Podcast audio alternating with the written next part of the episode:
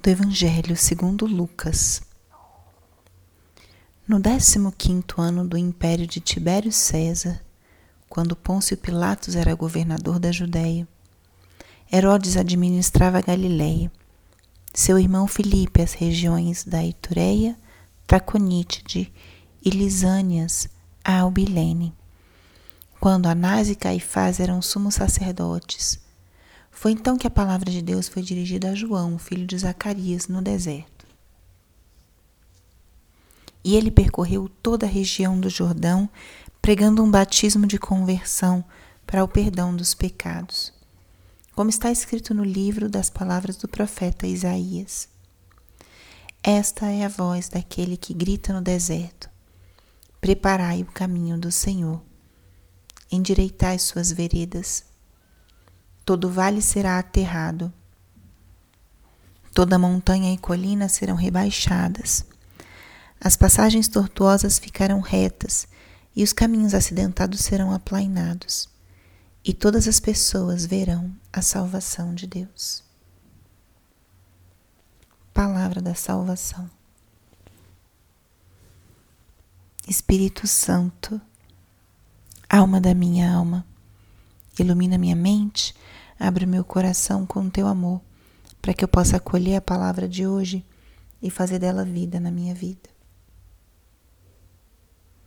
Estamos hoje no segundo domingo do Advento.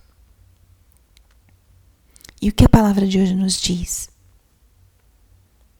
Já a liturgia hoje, com esse evangelho, nos introduz no nosso caminho de advento a pessoa de João Batista.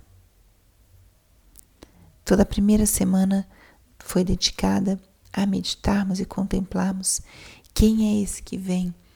É um Jesus Salvador, libertador.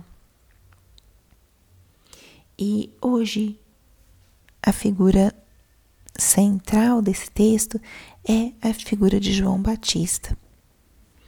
Antes, importante ressaltar como o Evangelho de Lucas. Lucas descreve o momento histórico em que esse fato aconteceu e contextualiza para, de uma certa forma, dizer que o que aconteceu, o que está relatado, aconteceu num tempo concreto, num contexto, numa história. E em seguida, o evangelista vai nos colocando o que João Batista fez, qual foi a experiência e o que, que ele transmitia. João Batista pregava um batismo de conversão para o perdão dos pecados e teve a missão de preparar os caminhos para a vinda de Jesus, nosso Salvador. Essa passagem de hoje, ela é para nós esse convite em meio ao nosso caminho do advento um convite à conversão, mas um convite a preparar os caminhos do Senhor. Vejamos que diferente é a gente pensar na conversão como um esforço, simplesmente, como algo que temos que fazer para ganhar o céu ou para poder para poder para poder nos aproximarmos da comunhão eucarística. Mas a conversão ela é fruto de um encontro. A conversão é fruto de um amor. Se pensamos em nossas relações humanas, pense um momento, quais foram momentos para você de conversão, pensando mesmo nas suas relações humanas. Talvez um momento em que você conseguiu mudar um comportamento ou uma forma de pensar que na verdade não edificava a sua união familiar ou seu matrimônio ou seu namoro ou a relação com os teus pais, a relação com os teus filhos. Muitas vezes esse já é um cuidado, uma conversão. É muito diferente a gente viver essa conversão só porque temos que do que vivê-la por amor. Quando amamos alguém e esse alguém nos pede uma, uma mudança ou a gente percebe que uma forma da gente se comportar ou palavras ferem aquela outra pessoa, nós temos aí um convite a convertermos. Temos um convite a convertermos. E o que João Batista propõe quando ele fala é, que todo vale seja aterrado, toda montanha e colina sejam rebaixadas e as passagens tortuosas ficarão retas. Esses exemplos são exemplos que refletem a conversão.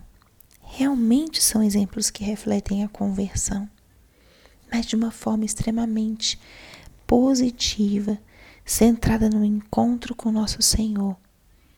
Então, quando dizemos endireitai suas veredas, é uma forma de convidar a conversão.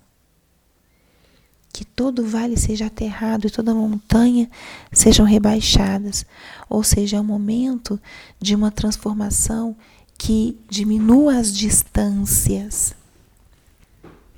Uma conversão que facilite o percurso, facilite o caminho. Quando nós abaixamos uma montanha ou levantamos um vale, como nós fazemos com que as coisas sejam mais simples? Então, esse é o convite do Evangelho de hoje. Um convite à conversão, um convite a converter-nos não para realmente considerar que estamos fazendo a coisa certa ou que somos santos, mas sim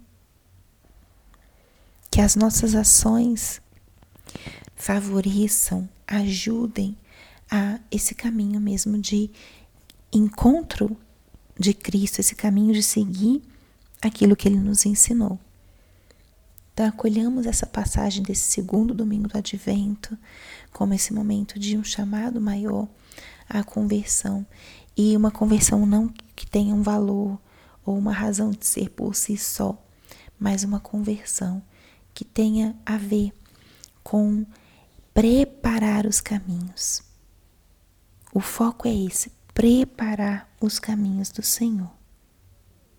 É muito mais fácil preparar um caminho do que simplesmente fazer um sacrifício sem, sem nexo. Mas a preparação do caminho, ela em si mesma já vai nos exigir sacrifício. Então, isso é o que a gente vai ter também para oferecer ao menino Jesus quando ele nascer a luz e é o exemplo de João Batista que a gente também tenha coragem. Coragem de procurar, coragem de dizer, para que justamente essas distâncias, essas arestas sejam limadas, esses vales levantados e as montanhas rebaixadas, para diminuir a distância, haver encontro e haver transformação. Peçamos nesse domingo essa graça, não só para hoje, mas para toda essa semana, e que a gente possa, sim, ser agentes de transformação, de comunhão, mas que o foco seja realmente, com todo o nosso empenho, preparar os caminhos para o Senhor. Glória ao Pai, ao Filho e ao Espírito Santo, como era no princípio, agora e sempre. Amém.